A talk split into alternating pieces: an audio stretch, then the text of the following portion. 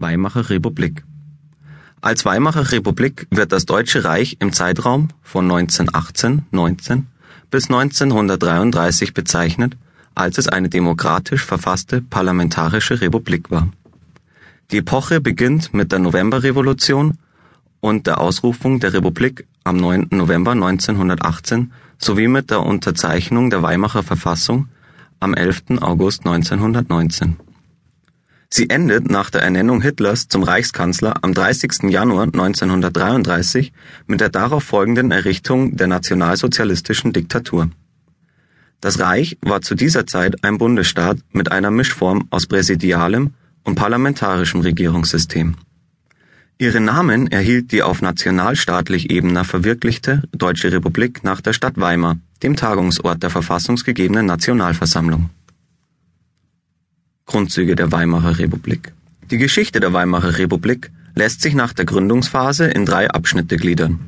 In den Krisenjahren von 1919 bis 1923 hatte die Republik mit der unmittelbaren Kriegsfolgen einer Hyperinflation sowie zahlreichen Umsturzversuchen und politischen Morden zu kämpfen.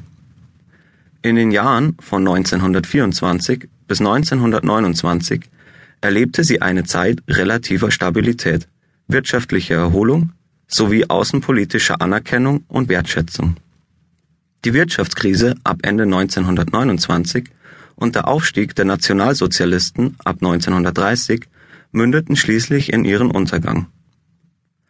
Die Republik hatte mehrere Strukturprobleme aus der Kaiserzeit geerbt, so die Wirtschafts- und Sozialordnung sowie die konfessionelle geprägte Schulpolitik. Dazu kamen Phänomene die das Scheitern der Weimarer Republik direkt beeinflussten. Der Erste Weltkrieg hinterließ schwere ökonomische und soziale Lasten. Insbesondere die faktische Enteignung vieler Bürger durch die Hyperinflation und die nach dem Versailler Vertrag geforderten Reparationen erwiesen sich als Belastung und lieferten den Gegnern der Republik Munition für ihre Agitation gegen die Erfüllungspolitik da die demokratischen Politiker im Kaiserreich von der Führung der Staatsgeschäfte ausgeschlossen waren, stützten sie sich im Militär, Verwaltung und Justiz weiterhin auf das vorhandene Personal, das die Demokratie jedoch weitgehend ablehnte. Mit Ausnahme Preußens fand keine grundlegende Demokratisierung der Beamtenschaft statt. Auch große Teile der Bevölkerung lehnten bürgerliche Demokratie und Republik ab Konservative und Rechtsextreme glaubten an die Dolchstoßlegende, nach der nicht die kaiserliche, sondern die neue demokratische Regierung für die Kriegsniederlage und den als demütig empfundenen Friedensvertrag von Versailles verantwortlich gewesen sei. Auf der Linken hatten die Kämpfe, die während der Novemberrevolution zu einer unversöhnlichen Haltung der Kommunisten gegenüber der Sozialdemokraten geführt, die sich von einem gemeinsamen Vorgehen gegen die Feinde der Republik abhielten die Weimarer Verfassung galt zu dieser Zeit als eine der fortschrittlichsten überhaupt. Sie war nach der Märzrevolution von 1848 der zweite Versuch einer liberalen Demokratie in Deutschland zu etablieren. Nach dem Tod des ersten Reichspräsidenten, des SPD-Politikers Friedrich Ebert, wurde 1925 mit Paul von Hindenburg ein rechtskonservativer Nachfolger gewählt, der der republikanischen Staatsform betont kritisch gegenüberstand die meisten politischen Parteien zur Zeit der Weimarer Republik hatten ihre ideologischen Ausrichtungen mit ihren unmittelbaren Vorgängern im Kaiserreich übernommen. Die Aufteilung nach Interessengruppen und sozialen Milieus wie Arbeiterbewegung oder Katholiken wurde als Partikularismus gescholten.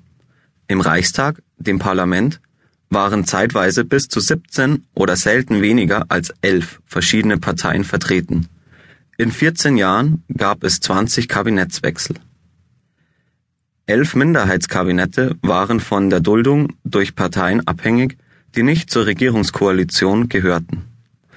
Da es seit März 1930 keine von der Reichstagsmehrheit getragene Regierung mehr gab, regierten Reichspräsident von Hindenburg und die nun von ihm ernannten Reichskanzler von da an vor allem mit Hilfe von Notverordnungen Seit dem Sommer 1932 verfügten die Republik und demokratisch feindlichen Parteien, die rechtsradikale NSDAP, die rechtskonservative DNVP und die linksradikale KPD, gemeinsam über eine absolute Mehrheit im Reichstag.